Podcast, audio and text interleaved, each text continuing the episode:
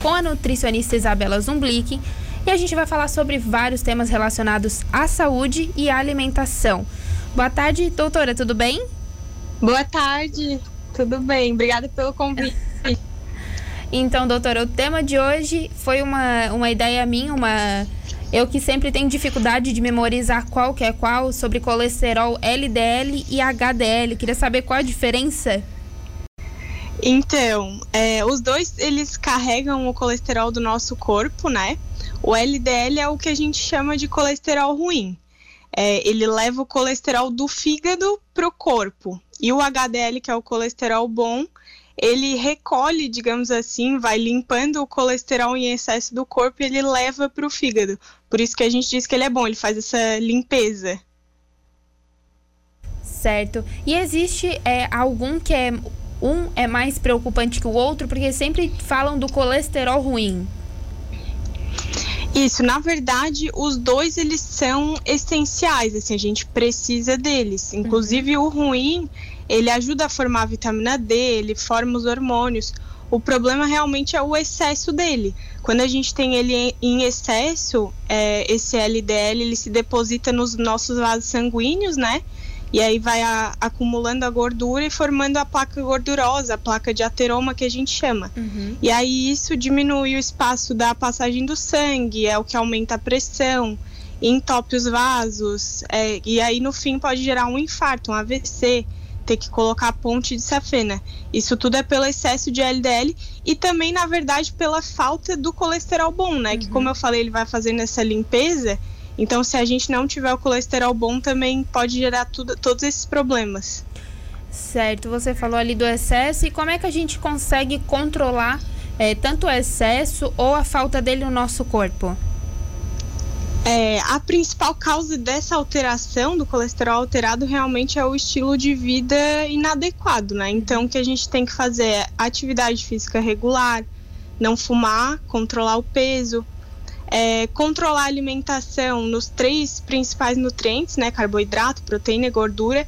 E muita gente acha que a gente tem que cortar as gorduras, e não é bem assim. Na verdade, a gente tem que trocar as gorduras ruins, né, que a gente fala, gordura saturada, gordura trans, pelas gorduras boas. Então, evitar a fritura, é, as gorduras aparentes ali da carne, a pele do frango, bacon, é, industrializados de maneira geral, a manteiga também.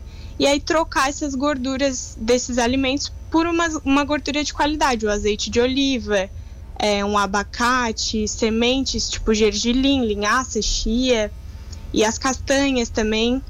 Além disso, alguns alimentos que podem ajudar, que são bem específicos, é o arroz vermelho, tem bastante evidência, é, o alho e a cebola. Inclusive dá até para fazer uma farinha de casca de cebola, é bem legal para ajudar a diminuir o colesterol. E também o chá de alcachofra, de boldo e carqueja, principalmente. Uhum. Esses três são bem, bem legais também.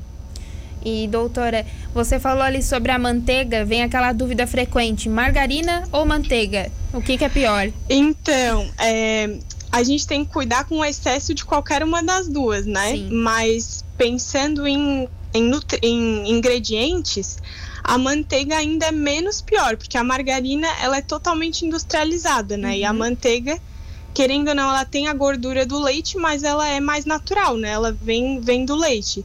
Então, se for para usar alguma das duas, ainda a manteiga é preferível.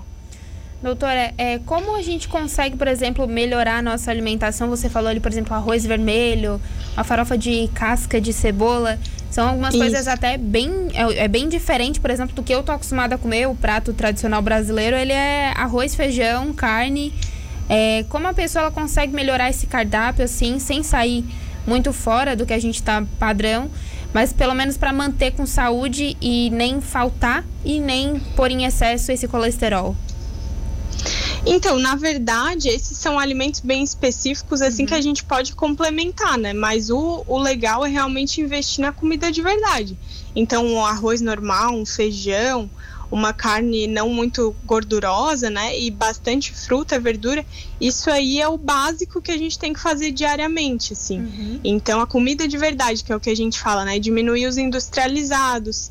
É, a gente descascar mais e desembalar menos. É basicamente isso. Certo. Doutora, existe, por exemplo, eu quando eu fui pesquisar sobre o assunto, eles falam em valores de referência para adulto, para criança, quando está alto, quando está baixo. Isso vale a pena dizer ou a melhor é a pessoa fazer um exame e ir ao nutricionista? É bem legal é, ter esse acompanhamento uhum. profissional, né? Até porque a gente o LDL, principalmente, que é o ruim, a gente baseia de acordo com o risco da pessoa. Então, quem fala se a pessoa tem alto risco de doença cardiovascular ou baixo risco, geralmente é o médico. Sim. Então é legal complementar, fazer o exame e também ter o acompanhamento profissional se tiver alguma coisa alterada. O autodiagnóstico é um perigo nesse momento. A pessoa se assusta, às vezes, às vezes nem é isso o problema. Isso, até porque assim, às vezes o colesterol total pode estar tá alto e ser do bom, né? É o, é o que a gente gostaria, assim. Então tem que ter realmente a visão ali, se é o ruim, se é o bom, tem que ver o contexto inteiro da, da, da rotina da pessoa também. Uhum. Certo, doutora, muito obrigada por disponibilizar um pouco do seu tempo aqui para tirar essas dúvidas com a gente. E semana que vem você está de volta aqui conosco. Tá certo, eu que agradeço. Até a próxima, então.